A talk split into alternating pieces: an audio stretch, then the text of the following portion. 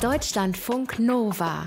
Eine Stunde Talk mit Sven Freger. Der Corona Sustainability Compass, also etwa Corona Nachhaltigkeitskompass, ist ein Blog, der unter anderem vom Umweltbundesamt in Deutschland mit herausgegeben wird. Den ersten Eintrag hat Anfang April der Präsident vom Umweltbundesamt geschrieben, Professor Dirk Messner. Der schreibt, wenn man es ins Deutsche übersetzt, sinngemäß, wenn alles gut geht, können die Jahre 2020, 2021 einen Wandel zu einer nachhaltigen Wirtschaft und Gesellschaft herbeiführen. Herr Messner, glauben Sie das wirklich? Ja, das glaube ich wirklich. Weil die G20-Länder, das sind ja die wichtigen Industrie- und Schwellenländer, die nehmen im Augenblick und über die nächsten Monate 12 bis 20 Billionen US-Dollar in die Hand, um die Wirtschaften wieder anzuschieben, um die Konsequenzen der ökonomischen Folgen der Corona-Krise in den Griff zu kriegen. Wenn wir einen interessanten Teil dieser unglaublichen Summe, das ist das größte Konjunkturpaket in der Geschichte der Menschheit eigentlich, in die richtige Richtung lenken, Richtung Klimaschutz und Nachhaltigkeit, dann könnten wir einen Sprung machen in eine modernere und ökologischere Wirtschaft. Wie genau so eine richtige Richtung aussehen soll. Was Sie sich, Sie sind seit Januar 2020 neuer Präsident vom Umweltbundesamt, vorgenommen haben für den Job, was die aktuelle Corona-Situation auch für die Umwelt bedeutet und wie so ein Wandel funktionieren kann. Darüber reden wir diese Woche in eine Stunde Talk und ich freue mich, dass Sie da sind. Deutschlandfunk Nova. Dirk Messner ist zu Gast, ist seit Anfang des Jahres Präsident neu des Umweltbundesamtes. Herr Messner, bevor wir ein bisschen auf das kommen, was Sie sich vielleicht auch für den Job vorgenommen haben, wollen wir Sie ein bisschen kennenlernen. Wir haben uns drei rein fiktive Aktivitäten ausgedacht, von denen wir hoffen, dass da irgendwas dabei ist, was Ihnen vielleicht Spaß machen könnte. Hier steht, hier kommen drei Vorschläge für Aktivitäten für und mit Dirk Messner. Die erste Möglichkeit wäre, Ihren Lieblingsplatz in Seoul besuchen. Da haben Sie studiert, ne? Das stimmt. Wann?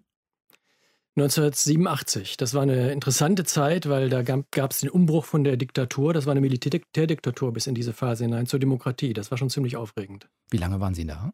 Ich war einige Monate da und habe ein Stipendium gehabt, um mich auf meine damals Diplomarbeit vorzubereiten.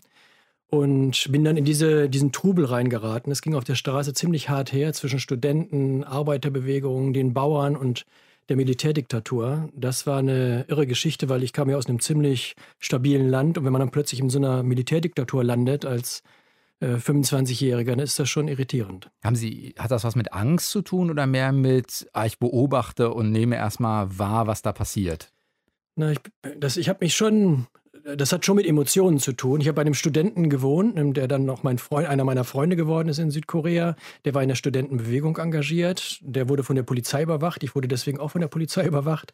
Das berührt einen schon emotional. Aber dann habe ich natürlich da studiert. Ich wollte verstehen, wie Südkorea, das ja damals wirtschaftlich sehr erfolgreich war, so erfolgreich ist im Vergleich zu lateinamerikanischen Ländern. Die haben mich nämlich emotional eigentlich interessiert. Ich habe mich mit lateinamerikanischen Gesellschaften viel beschäftigt und wollte verstehen, warum diese ostasiatischen Länder sich schneller entwickeln als die lateinamerikanischen. Und dann war ich auch Beobachter. Ich habe für die Taz damals geschrieben, weil ich habe mein, mein Studium und die, mein, meine letzte Phase an der, am Gymnasium habe ich als äh, freier Journalist äh, mir verdient und habe dann damals auch aus Südkorea berichtet, zum Beispiel über Streiks in einer deutschen Textilfirma, wo die Arbeiter und Arbeiterinnen insbesondere die Arbeitsbedingungen nicht mehr akzeptieren wollten. Heißt das, Sie haben auch äh, Politik ursprünglich mal studiert?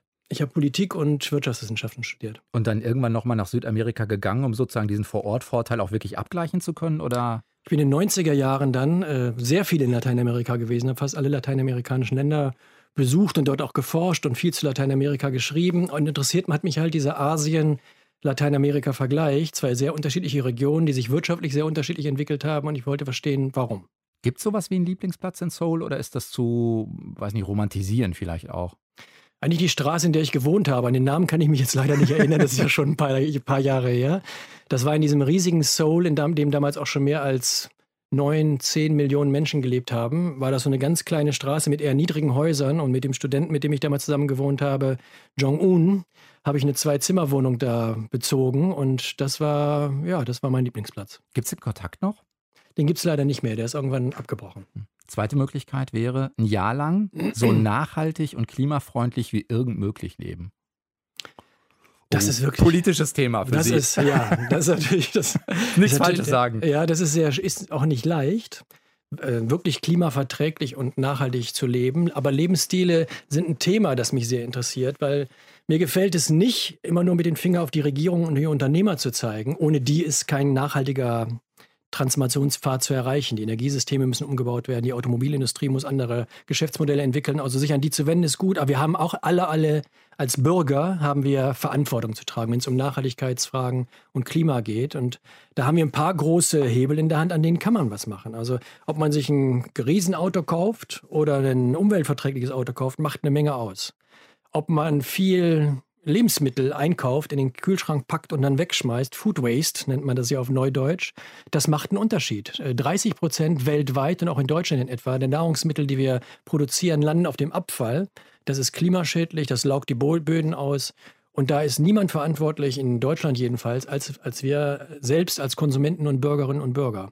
Ich glaub, also wir können da was tun. Ich glaube, wenn ich das richtig im Kopf habe, als wirklich nachhaltig gelten in etwa so ein Jahresvolumen von zwei Tonnen CO2-Ausstoßäquivalent. Wissen Sie, wie das bei Ihnen liegt? Haben Sie mal also, Ich glaube, das Uber hat einen Rechner auf der Seite, ne? so einen CO2-Fußabdruckrechner. Mal ja. gemacht? Also wenn wir uns ehrlich machen, müssen wir bei null Emissionen landen in 2050 und hm. bis dahin müssen wir jede Dekade halbieren. Wir sind ja in der Bundesrepublik durchschnittlich bei 7, 8 Tonnen pro Bürgerin und Bürger. Äh, ich, ich, fürchte, ich liege da drüber und das hat mit meinen Reiseaktivitäten zu tun. Also ich versuche meine Flugreisen zu reduzieren, aber ich bin international tätig und unterwegs und nicht alles kann man immer per Videokonferenz äh, erledigen. Also da muss ich manchmal Klimasünder sein. Dritte Möglichkeit, Nachmittag mit Greta Thunberg. Ja, das finde ich sehr interessant. Äh, die junge Frau hat die Welt bewegt und sie hat eine ganze Bewegung geschaffen. Das verdient ja unglaublich viel Bewunderung. Ich habe mich viel mit Aktivistinnen Aktivist, Aktivisten von Fridays for Future unterhalten und beschäftigt. Und eigentlich habe ich immer darauf gewartet, dass irgendwann die jungen Leute auf die Barrikaden gehen und sagen, äh, ihr Erwachsenen, ihr Alten, ihr ruiniert das Erdsystem und unser Morgen und unsere Zukunft, das geht so nicht. Und dann ist das irgendwann in Gang gekommen und das finde ich sehr gut. Aber schon mal Kontakt, Sie persönlich getroffen, noch nicht? Doch, ich habe Sie schon mal persönlich getroffen bei der Klimakonferenz in Katowice und dann auch im letzten äh, Jahr.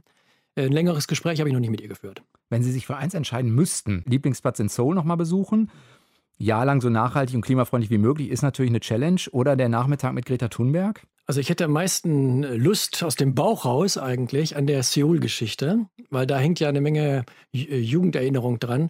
Die beiden anderen Dinge, mit denen beschäftige ich mich Tag für Tag äh, beruflich. Ne? Äh, Greta Thunberg und die Fridays for Future Bewegung, mit denen habe ich zu tun, mit denen könnte ich sowieso reden. Und insofern würde ich auf, auf, auf Seoul gehen. Ja, wenn man ein bisschen auf die letzten Tage guckt, dann gibt es zumindest so Anzeichen dafür. Es gibt so Satellitenbilder etwa von Italien oder von China, die zeigen, dass die Luftverschmutzung tatsächlich zurückgeht. Also weniger Stickstoffdioxid und weniger Feinstaub äh, ist zu sehen. Gibt es Anzeichen dafür, dass sich das in irgendeiner Art und Weise schon quantifizieren lässt, dass man wirklich sagen kann, ah, äh, Corona-Krise bis jetzt hat quantifiziert so und so eine Ersparnis oder eine Verbesserung gebracht für diese Werte? Also man sieht irre Bilder. Ich weiß nicht, ob Sie das auch in, der, in einer der Zeitungen gesehen haben. New Delhi, die Innenstadt, vor der Corona-Krise und jetzt nach dem Lockdown. Und dann können Sie plötzlich über New Delhi schauen. Und in New Delhi haben Sie ansonsten immer einen grauen Schleier vor sich in Indien. Und das ist schon beeindruckend. Ne? Äh, wir haben aus China Daten, da kann man sehen, dass die Luftverschmutzungsdaten, auch die Emissionen von CO2 und so weiter, in den Regionen, die stark betroffen waren und in denen die Wirtschaft und die Mobilität runtergefahren sind, da sind im Schnitt die Emissionen und die, die Luftverbrauchsdaten um den Faktor um die 30 Prozent zurückgegangen.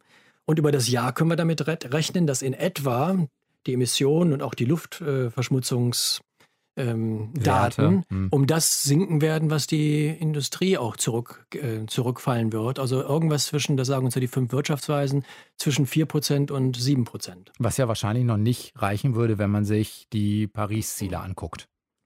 Ja, vor allen Dingen wollen wir ja die Klimaziele nicht dadurch erreichen, dass wir die Wirtschaft ruinieren. Also wir erleben ja gerade die, wir haben einen äh, Klimaeffekt und die Emissionen gehen runter. Das ist aus einer Klimaperspektive zunächst mal eine positive Beobachtung. Aber das ist die teuerste Art und Weise, Klimaschutz zu betreiben, weil wir sehen ja, wie die Arbeitslosigkeit hochschnellt, die Kurzarbeit hochschnellt. Wir sehen den wirtschaftlichen Schaden, der angerichtet wird. So wollen wir keinen Klimaschutz betreiben. Wir müssen ja in Wirklichkeit die Wirtschaft umbauen, sodass sie klimaverträglich wird und zugleich dazu beitragen kann, dass Arbeitsmärkte und Wohlfahrt und Wohlstand in Deutschland, in Europa und weltweit funktionieren können. Ich habe auf der ähm, Homepage vom, äh, vom Umweltbundesamt gelesen, dass es tatsächlich Anzeichen dafür gibt, was so Corona-Infektionszahlen und Konzentration von Feinstaub angeht. Stimmt das tatsächlich, dass man sagt, sowas wie, also da, wo eigentlich die Konzentration höher ist, gibt es auch eine Häufung der Corona-Infizierten? Nein, das ist äh, nicht richtig, aber diejenigen, die dann betroffen sind von Corona, haben eine, ein höheres Risiko, schwer davon betroffen zu sein und wirklich ernsthaft zu erkranken oder gar daran zu sterben, wenn die Luftverschmutzung an dem Ort, an dem sie leben, höher ist, also ihre Lungen, ihr Lungensystem geschwächt ist. Und das ist ein Zusammenhang, auf den jetzt eine Reihe von Studien hingewiesen haben. Also diejenigen, die in, in Städten wohnen oder Regionen wohnen, in denen die Luftverschmutzung besonders hoch ist, deren Risiko an Corona intensiv oder sogar tödlich zu erkranken, ist höher als in sauberen Städten. Möglicherweise, weil die das über Jahrzehnte oder Jahre schon eingeatmet haben und deshalb irgendwie geschwächt oder anfälliger sind. Genau, das schwächt das Lungensystem. Ne? Und äh, jetzt geht es ja um eine Lungenkrankheit und wenn man da eh schon eine, eine negative Vorerkrankung hat sozusagen durch chronisch schlechte Luft, dann ist man schlechter dran. Sie haben es gerade schon äh, angedeutet. Wie, wie findet man jetzt in dieser Situation, also jetzt gerade, wir zeichnen das Gespräch am äh, Montag auf, also am 4. Mai. Ähm, jetzt gerade ist so, ja, ich weiß nicht, ob man es einen Peak nennen will oder so, aber der, der Druck steigt sehr stark wahrgenommen, was den Druck der Wirtschaft angeht, zu sagen, okay, wir müssen jetzt aber wieder weiter lockern, damit das alles irgendwie geht. Wie kriegen wir es jetzt hin? Dass sozusagen kein Rebound-Effekt kommt. Also jetzt gibt es möglicherweise auch in Umweltsachen, CO2-Emissionen gehen runter, es gibt weniger Luftverschmutzung. Wenn man jetzt aber sagt, okay, jetzt müssen wir erstmal wieder die Wirtschaft auf die Beine stellen, die Jobs sichern und so weiter und so fort, gibt es für Sie einen Weg, der sozusagen sicherstellt, dass wir jetzt nicht überpacen auf der anderen Seite? Wir brauchen jetzt sozusagen einen Klima- und Umweltcheck für all die Investitionen, die staatlicherseits getätigt werden. Das kann ja gut sein, dass wir auch in den Konjunkturpaketen staatliche Investitionen tätigen. Oder da, wo Hilfe angeboten wird. Ich mache mal ein ganz, mache ein ganz konkretes Beispiel. Die französische Regierung hat sich was Interessantes ausgedacht. Die wollen auch ihre französische Airline, die Air France, unterstützen. Die ist in einer schwierigen Situation, wie auch die Lufthansa. Aber das wird gebunden und gekoppelt mit Anstrengungen der Air France, die CO2-Emissionen der gesamten Flugflotte zu reduzieren. Und das finde ich sehr klug. Also wenn man zum Beispiel dann die, die Rückzahlungsfristen oder Modalitäten an Umweltauflagen bindet, dann kann man einen positiven Effekt zeitigen. Aber wie ist denn die, wenn ich das richtig wahrnehme, geht die Debatte in Deutschland da aber nicht hin? Deswegen sage ich das. aber was, was heißt das konkret? Also wie kann eine äh, um das am Beispiel mal durchzustellen, also äh, durchzuspielen, was macht Air France dann an Umweltauflagen? Keine Ahnung, reden wir da über neue Antriebstechnologie oder über, ich weiß es nicht. Also wie stellen also, die sicher, dass es umweltfreundlicher wird? Ja, also die französische Regierung stellt gar nicht sicher, was an technologischen Veränderungen stattfindet, sondern das Unternehmen bekommt eine bestimmte Summe zur Unterstützung äh, angeboten und muss dann ja diese Unterstützung zurückzahlen und auch Zinsen darauf zahlen. Und diese Zurückzahlungsmodi, die fallen günstiger aus, wenn die Luft, äh, wenn die Air France ihre Emissionen entsprechend absenkt. Also die Finanzierungsbedingungen werden dann verbessert für die Airline und das ist ein Anreiz für die Firma, sich in diese Richtung zu kümmern. Aber warum passiert es in Deutschland nicht auch? Der Ansatz ist doch klug. Also weil man eigentlich sagt, aus, dem, aus der Krise, die wir jetzt haben, aus der wir auch raus wollen, nutzen wir aber sozusagen den Weg in ein neues Anreizsystem, um das zu machen, nämlich den Umbau, was es eh braucht. Ja wir sollten das tun. Es wird Gott sei Dank darüber gesprochen. Also das Kind ist noch nicht in den Brunnen gefallen, weil die Konjunkturpakete, die werden jetzt im Augenblick überhaupt erst entwickelt. Wir hatten ja eine erste Phase, da ging es um reine Überlebensrettungsmaßnahmen für Unternehmen, für Kleinunternehmen, für äh, Selbstständige, Kulturschaffende. Wir haben ja die ganze Diskussion gehabt. Das ist erstmal sehr sinnvoll, weil wir wollen ja nicht Menschen komplett im Regen stehen lassen und deren soziales Elend betrachten müssen. Selbsthilfe und Erste Hilfe war ganz wichtig. Aber jetzt geht es darum, wie die Wirtschaftsstrukturen am Ende der Krise und nach der Krise wieder aufgebaut und weiterentwickelt werden. Und da sollten, da sollten wir dann auf die Zukunft setzen und nicht auf die Vergangenheit. Und ich finde es gut, dass der Finanzminister Olaf Scholz gesagt hat, Klimaschutz muss Leitlinie sein bei den Konjunkturpaketen. Das muss man jetzt beobachten und unterstützen, dass das auch wirklich passiert. Wir haben ja bald einen Autogipfel. Da wird darüber beraten, wie mit der Automobilindustrie verfahren wird, ob die Automobilindustrie Unterstützung braucht. Und da ist für mich ganz klar, das kann nur eine Unterstützung sein aus einer Klimaperspektive, die das, was man an Hilfen gibt, äh, rückkoppelt und konditioniert mit Umweltauflagen. Aber wie stellen Sie sicher, dass jenseits davon, dass wir uns jetzt vielleicht darüber unterhalten, so eine Stimme in dem Moment auch gehört wird und auch eine Veränderung macht? Und nicht trotzdem gesagt wird, nee, jetzt gibt es einen Autogipfel, da sitzt dann auch äh, die Industrie mit ihren Interessen und das setzt sich dann doch am Ende durch. Ja, die Umweltministerin sitzt auch mit am Tisch. So ist das geplant. Es gibt ja noch eine Reihe weiterer Branchentreffen, die da anvisiert werden. Und insofern sitzt die Stimme der Umwelt damit am äh, Tisch, wenn mit der Industrie gesprochen wird. Ansonsten hängt jetzt auch vieles davon ab, dass sich die Nachhaltigkeitsforschung, die Nachhaltigkeitspolitik, die Umweltpolitik, die Akteure, die da wichtig sind, zu Wort melden in der öffentlichen Debatte. Deswegen ist es sehr wichtig, dass wir beiden hier heute Nachmittag sprechen können. Das Ganze wird ja auch von der Industrie durchaus unterschiedlich betrachtet. Wir haben letzten Montag 60 Unternehmen gehabt, die in der Zwei-Grad-Stiftung der deutschen Wirtschaft organisiert sind. Die haben die Bundesregierung aufgefordert, die Corona-Krise mit den Mitteln des Klimaschutzes zu bekämpfen. Das sind Unternehmen, die versprechen sich von der Orientierung auf Klimaschutz und Nachhaltigkeit zukunftsfähige Geschäftsmodelle und mit denen arbeitet auch das Umweltbundesamt natürlich kommunikativ eng zusammen. Im Januar haben Sie den ähm, Job angetreten. Die Svenja Schulze, die Bundesumweltministerin, hat äh, dazu gesagt, äh, es ist der richtige Mann zur äh, richtigen Zeit. Die wusste doch noch gar nicht, dass Corona kommt. Ich auch nicht. Also. Ist das ein Job, auf den man sich bewirbt, weil man irgendwann mal die Hand hebt und sagt, ah, es wird absehbar, dass jemand vielleicht ausscheiden möchte und das wäre ein interessanter Job für mich? Oder ist das ein Job, wo, wo man eigentlich gefragt wird? Da wird man gefragt. Wie ist das abgelaufen? Naja, irgendwann habe ich einen Anruf von der Svenja Schulze bekommen und sie hat angefangen mit mir über das Umweltbundesamt zu reden und wie man sich das in der Zukunft vorstellen könnte. Und nach einer Weile ist dann im Gespräch deutlich geworden, dass sie äh, mich fragen wollte, ob ich mir überlegen könnte, ob mich diese Orientierung interessiert. Weil ich hatte ja einen interessanten Job. Ich war Vizerektor der United Nations University und das ist auch eine interessante Aufgabe. Äh, aber das Uber hat dann mich äh, insgesamt noch mehr gereizt, muss ich sagen. Weil? Die meisten Umwelt- und Nachhaltigkeitsthemen, für die wir als Nachhaltigkeitsforscher, der ich ja bin, 30, 40 Jahre lang hart gearbeitet haben, die sind jetzt plötzlich im Zentrum der Gesellschaft äh, angekommen. Wir haben in Europa den, Grün, den, Grün, den Green Deal verabredet. Und da stehen alle wesentlichen Herausforderungen zusammengefasst. Das muss jetzt mit ambitionierten Zielen verbunden werden. Aber die Regierungen versuchen sich in diese Richtung zu entwickeln und das würde ich gerne unterstützen. Und so eine Organisation wie das UBA kann da viel tun. Haben Sie das Gefühl, sozusagen auch, dass das Uber da sozusagen die richtige Stelle ist. Also so eine Mischung aus, es gibt mal Auftragsforschung, die man machen kann, es gibt Beratung, äh, die man irgendwie anbieten kann, es gibt Daten, die man zur Verfügung stellt. Also ist das für Sie so eine, so eine gute, ja, wie soll ich sagen, Stellschraube, ein guter Platz? Ja. Also das Uber ist ja eine Wissenschaftseinrichtung. Also ich bin mit lauter Wissenschaftlerinnen und Wissenschaftlern dort umgeben und wir brauchen dringend natürlich wissenschaftsbasierte Lösungen wenn man solche komplexen Fragen angehen will, die wir hier heute besprechen. Das gilt für Corona genauso wie für die Bekämpfung des Klimawandels. Und dann hat mich immer anwendungsorientierte Wissenschaft interessiert, damit man Gesellschaft und Wirtschaft mit beeinflussen und gestalten kann. Und am UBA wird genau das gemacht. Und dann ist diese Institution sehr interdisziplinär aufgestellt. Da arbeiten Sozialwissenschaftler mit Ingenieuren und Naturwissenschaftlern, Erdsystemforschern zusammen. Und diese Kombination von Wissen, die brauchen wir jetzt, um gut durch die nächsten Dekaden zu kommen, damit wir Klimaschutz und Nachhaltigkeit hinbekommen. Also in einem Satz gesagt, das ist in Deutschland wahrscheinlich die wichtigste Institution in diesem Feld, an der in der Wissenschaft und dann anwendungsorientiertes Handeln zusammengefügt werden können, um dann wirtschaftliche Veränderungen und politischen Wandel mit zu unterstützen. Und das finde ich einen guten Ort für mich. Keine Sorge, dass es trotzdem eine Behörde ist. Also ich frage das sowas wie, wenn man die Bundesregierung berät, kann man auch mal offen was ansprechen, ohne dass man gleich in der Öffentlichkeit steht. Wenn man eine Uni der Vereinten Nationen irgendwie mitleitet, dann hat man einen ganz internationalen Kontext und hat die Freiheit sozusagen als Forscher. Das ist ja im Umweltbundesamt als Behörde dann doch nochmal was anderes. Das UBA ist ja ein interessanter interessanter Hybrid.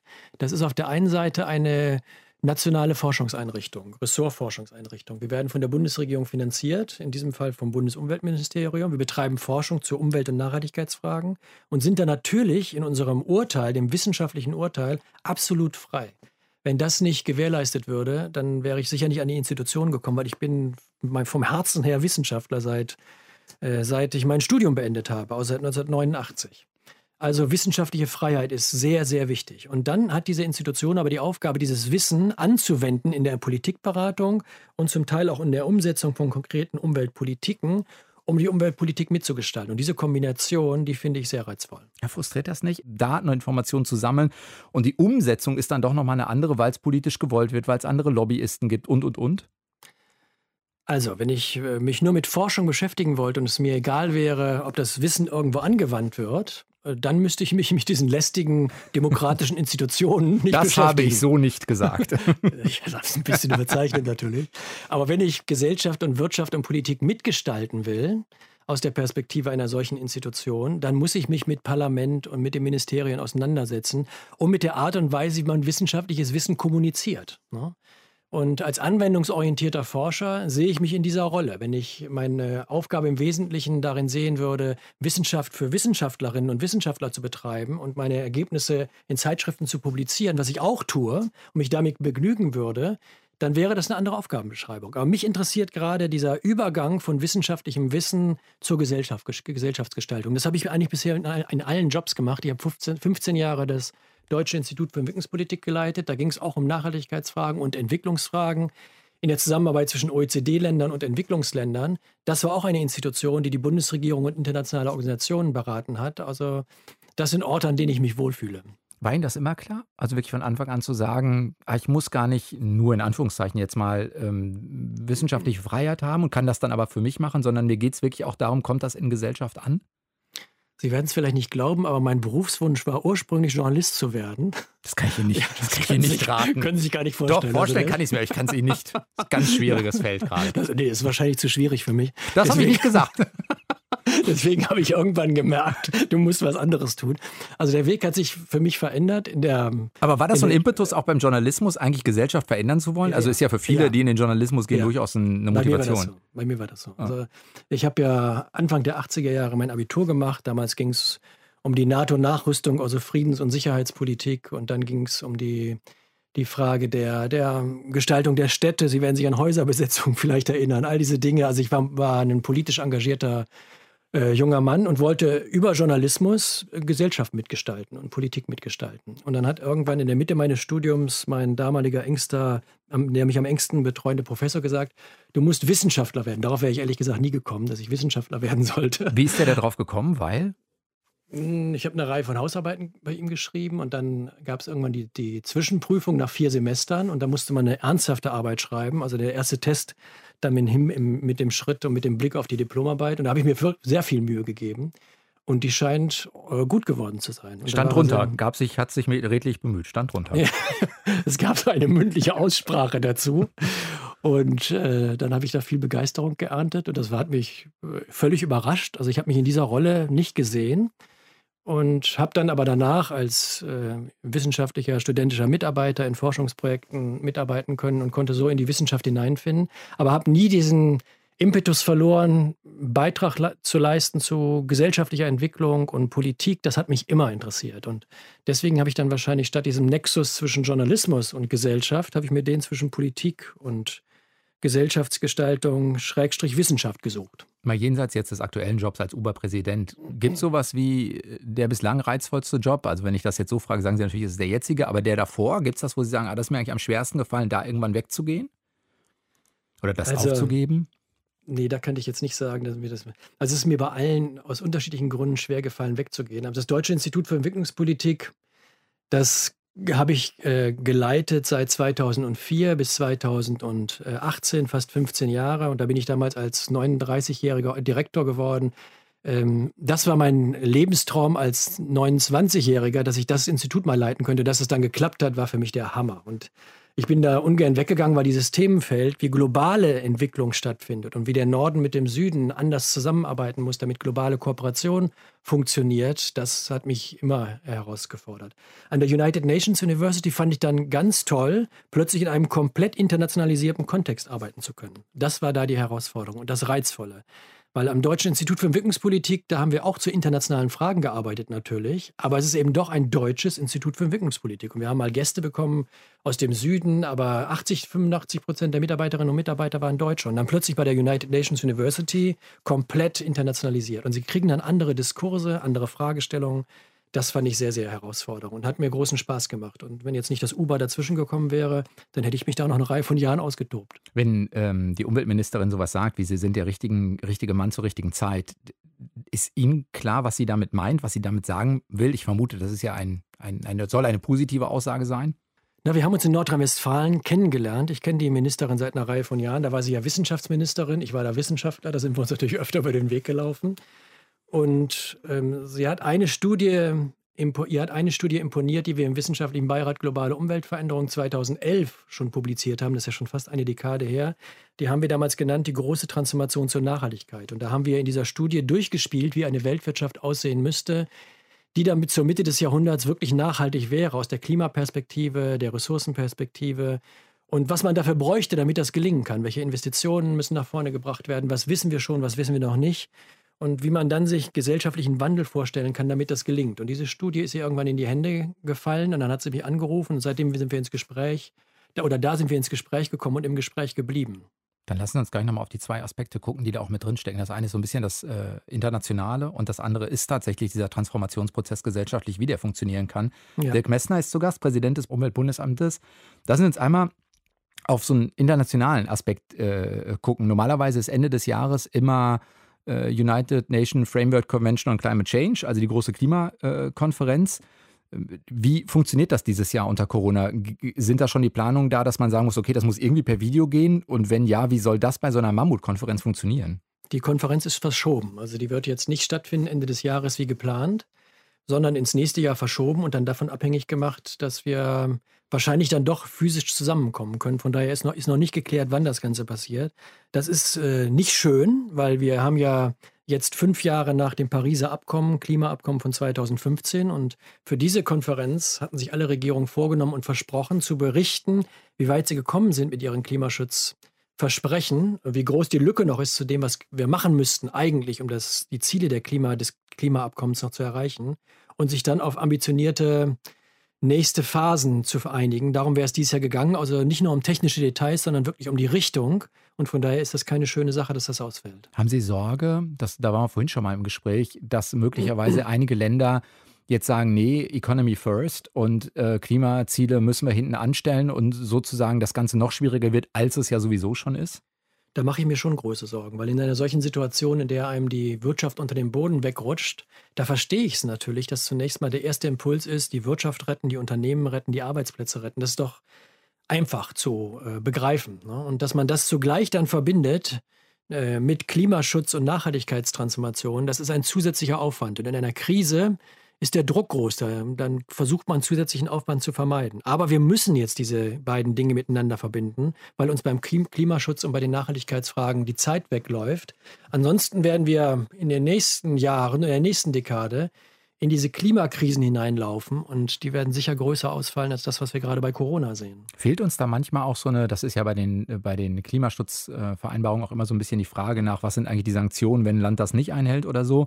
Es gab jetzt zum Beispiel äh, in den Niederlanden hat der oberste Gerichtshof dieses Urteil ähm, gesprochen, wo wirklich gesagt wird, nein, Regierung, ihr müsst verbindlich 25 Prozent weniger CO2 ausstoßen, als das 1990 der Fall war. Also eigentlich das Ziel, auf das sich das Land auch vereinbart hatte. Da hatte eine NGO geklagt. Jetzt ist es aber durch das nationale oberste Gericht sozusagen auch mal eine Regierung vorgelegt worden. Fehlt uns das manchmal auch, dass gesagt wird, nee, da gibt es eine Verbindlichkeit, die hat äh, entweder schlimme Sanktionen nach sich oder wo auch mal nationale oder von mir aus auch europäische Hoch- oder oberste Gerichte urteilen und sagen, das muss jetzt passieren? Es gibt unterschiedliche Wege, wie man da Druck in den Kessel hineinbaut. Sie haben eben die Niederlande äh, angesprochen, wo die Gerichte die jetzt die Regierung verpflichtet haben, zu handeln. In Deutschland haben wir ja ein Klimaschutzgesetz seit dem letzten Jahr. Da gibt es so etwas Ähnliches, was im Klimaschutzgesetz festgeschrieben ist. Da werden Ziele vereinbart. Und wenn diese Ziele nicht erreicht sind, dann müssen die Ministerien, die für ihre Sektoren ihre Ziele nicht haben umsetzen können, die müssen innerhalb von sehr kurzer Zeit Programme vorlegen, mit denen die nicht erreichten Ziele dann angesteuert werden können. Also da gibt es einen eingebauten Mechanismus, tatsächlich nachzuhalten, dass was passiert. Und dann haben wir ja andere Bereiche, da gibt es ja ganz klare Fahrpläne. Also der Kohleausstieg ist verabschiedet und da gibt es einen Zeitplan, in dem das umgesetzt wird. Das ist so ähnlich wie bei, der, bei dem Ausstieg aus der Nuklearenergie. Also die Politik kann sich schon so organisieren, dass sie nicht nur Ziele formuliert, sondern Ziele auch tatsächlich umsetzt. In dem Moment, wo der Druck ausreichend da ist, passiert der Wandel natürlich auch. Ist das nicht eigentlich die falsche Perspektive? Also braucht es nicht eigentlich einen kreativen Wandel, um zu sagen, nein, wenn wir Transformation wirklich machen wollen, setzen wir uns hin und gehen aktive Lösungen selbst gut an? Oder ist mein Eindruck falsch? Das gibt es und ich nehme es nur nicht wahr oder nicht man, so stark wahr. Ich glaube, man braucht beide Elemente, die Sie gerade angesprochen haben. Was wir uns vorgenommen haben, ist ja keine Kleinigkeit. Ne? Die industrielle Revolution war vor allen Dingen eine Energierevolution. Sie hat sehr viel Wohlstand geschaffen. Und jetzt stellen wir fest, sie stellt uns vor riesige Probleme, wenn wir die Energiebasis der gesamten Weltwirtschaft nicht auf den Kopf stellen und von einer hoch ressourcenbasierten und hoch fossilgetriebenen Energiewirtschaft zu einer Null-Emissions-Energiewirtschaft kommen. Das ist ein Komplettumbau. Und dass die Wirtschaft da zunächst mal bleich vor dieser Herausforderung steht, das kann ich sehr gut nachvollziehen. Deswegen braucht man Druck von außen. Das ist die Wissenschaft zum Beispiel, die sagt, die Probleme, die auftauchen werden, sind A, B und C. Und nicht handeln kostet uns A, B und C. Und dann braucht man Druck aus der bürgerlichen, aus der Bürgergesellschaft, aus der Zivilgesellschaft. Über Greta Thunberg haben wir ganz am Anfang gesprochen. Mhm. Das muss als zweites hinzukommen. Und dann passiert aber was Drittes gleichzeitig, nämlich dass in der Wirtschaft selbst die Akteure anfangen, Zukunftsperspektiven zu entwickeln. Deswegen haben wir jetzt plötzlich auch wie letzte Woche 60 Unternehmen gehört, die die Bundesregierung jetzt auffordern, Klimaschutz zu machen in der Corona-Krise.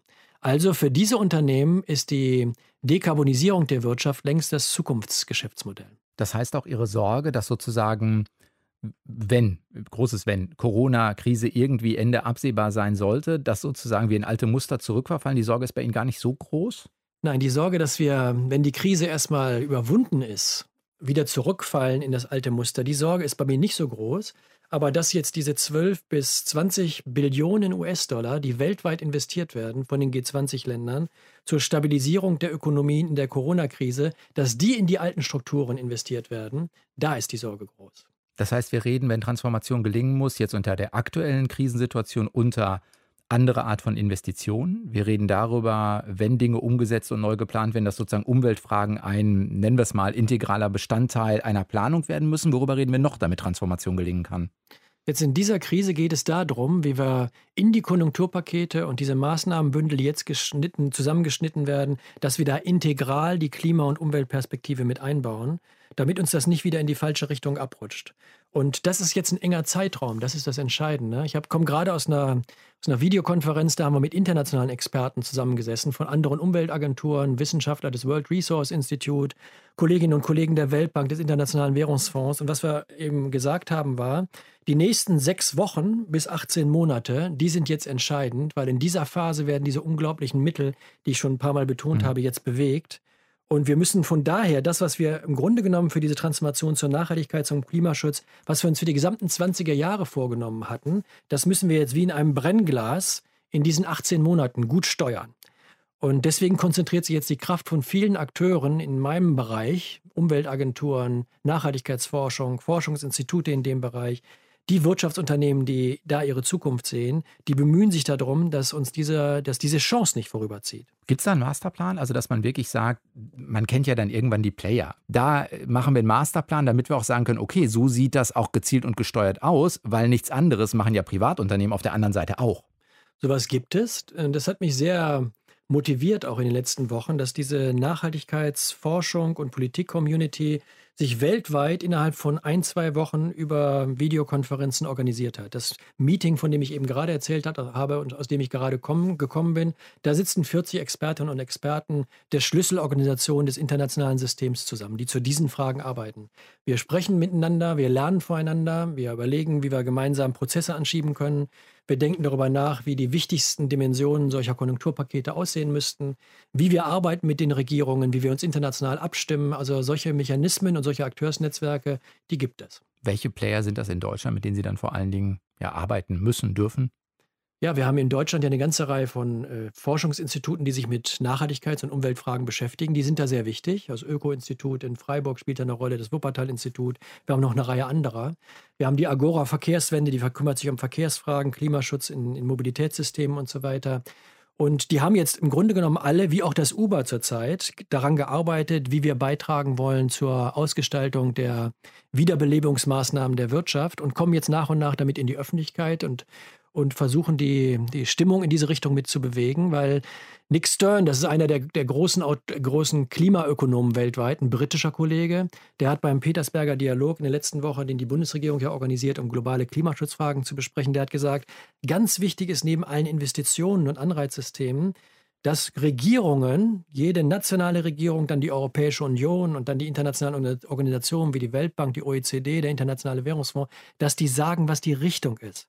Und wenn wir deutlich machen, wir wollen aus dieser Krise heraus durch Klimaschutz und zur Nachhaltigkeit, wir setzen um in Europa, was wir uns vorgenommen haben, den Green Deal, dann ist das für die Wirtschaft ein wichtiges Signal, wohin der Zug eigentlich läuft. Und äh, daran müssen wir jetzt arbeiten. Das heißt im Klartext, das ist viel Arbeit, die im Hintergrund auch stattfindet. Das sind viele ja. Gespräche, die man führt. Das mhm. muss Strategien prägen. Das muss einen öffentlichen Diskurs äh, beeinflussen. Das sind so Dinge, über die man sich dann austauscht und sagt, okay, was sind da Player, an die wir ran müssen? Ganz genau. Also wir haben ja zum Beispiel ganz früh, als die Corona-Krise ausbrach und wir plötzlich alle zu Hause in unseren Homeoffices saßen, haben wir am äh, Umweltbundesamt einen Blog eingerichtet, also im Grunde genommen eine, eine eine Plattform, auf der eingestellt werden können Beiträge, wie die Corona-Krise mit Klimaschutz und Umweltschutz zusammengebracht werden kann.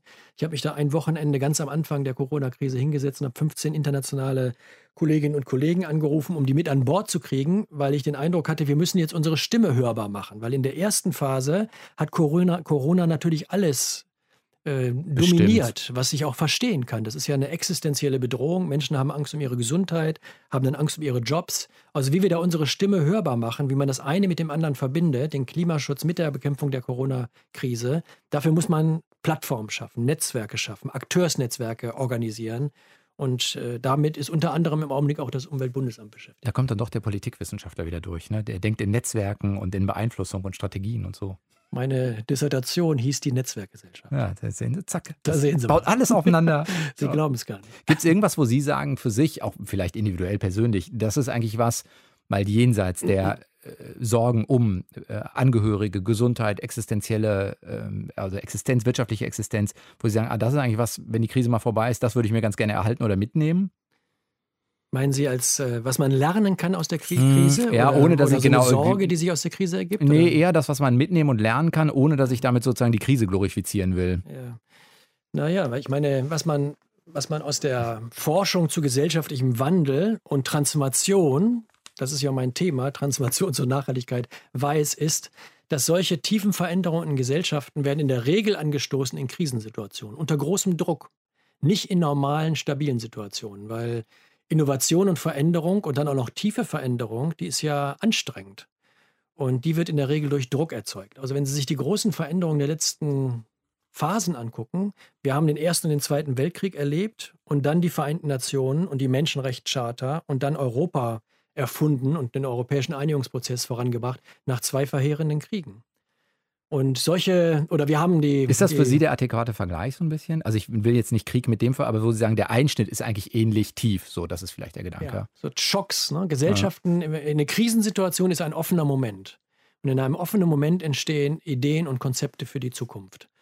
Und äh, deswegen ist diese Krise, in der wir uns im Augenblick befinden, ohne jetzt, ich bin nicht zynisch und glorifiziere gar nichts. Mhm. Die Corona-Krise ist natürlich ein, ein Desaster und wird viele Menschenleben fordern. Aber wir müssen diese Krise, die jetzt existiert, nutzen, um über die Zukunft strukturiert nachzudenken, weil im Augenblick sind viele Menschen bereit, über die Zukunft nachzudenken, weil viele den Eindruck haben, irgendwas ist da nicht ganz in Ordnung. Also ich fand, fand das Interview von, mit Wolfgang Schäuble oder das, das, äh, den Artikel zu Wolfgang Schäuble in der letzten Zeit fand ich sehr gut. Da sagt er, irgendwas ist hier in Unordnung. Das geht auch noch über die Corona-Krise weit hinaus. Und dann sagt er, die Art und Weise, wie wir die Umwelt strapaziert haben, den Planeten malträtieren, das können wir nach der Krise nicht so weitermachen. Also Krisen erzeugen Nachdenklichkeit, weil sie zwingen uns aus den Routinen des Alltages, die ja Pfadabhängigkeit generieren, heraus und äh, eröffnen Horizonte. Aber diese Horizonte müssen dann auch mit mit positiven Zukunftserzählungen gefüllt werden und daran muss man arbeiten. Weil sonst ja auch ein bisschen die Gefahr besteht, dass sozusagen, also die Überforderung kann ja irgendwann auch auf der anderen Seite kippen ne, und krank machen und sagen, wenn die Sorge zu groß wird, dann schaffe ich auch keine Veränderung mehr. Das stimmt, das kann Leute krank machen und paralysieren. Also das ist, da haben Sie ganz recht. Also die Krise hat dieses offene, diesen offenen Moment, den ich eben geschildert habe, aber es hat auch das Moment der Regression, weil wenn man sich in der Krise hilflos fühlt und nicht mehr weiß, wie es weitergeht, dann orientiert man sich eher an dem, von dem man gestern gewusst hat, dass es gestern noch funktioniert hat. Und deswegen ist es so wichtig, dass man nicht, dass man über die Zukunft redet und Wege aufzeigt, wie man in diese Zukunft kommt. Weil damit produziert man Zukunftszuversicht und Erwartungssicherheit und Zukunftsperspektiven, das brauchen wir alle, um als Individuen handeln zu können. Sagt Professor Dr. Dirk Messner, ist seit Januar Präsident des Umweltbundesamtes und war diese Woche zu Gast in Deutschlandfunk Nova. Eine Stunde Talk. Vielen Dank fürs Gespräch. Bitte schön und danke für die Einladung. Sehr gerne. Ihr könnt das Ganze wie immer hören, mindestens auf zwei Wegen. Entweder direkt bei uns auf der Page deutschlandfunknova.de oder natürlich auch im Podcast, mit welchem Podcatcher ihr euch den immer runterladet. Und ich bin Sven Preger und nächste Woche wieder da. Macht's gut. Ciao. Deutschlandfunk Nova. Eine Stunde Talk. Jeden Mittwoch um 20 Uhr. Mehr auf deutschlandfunknova.de.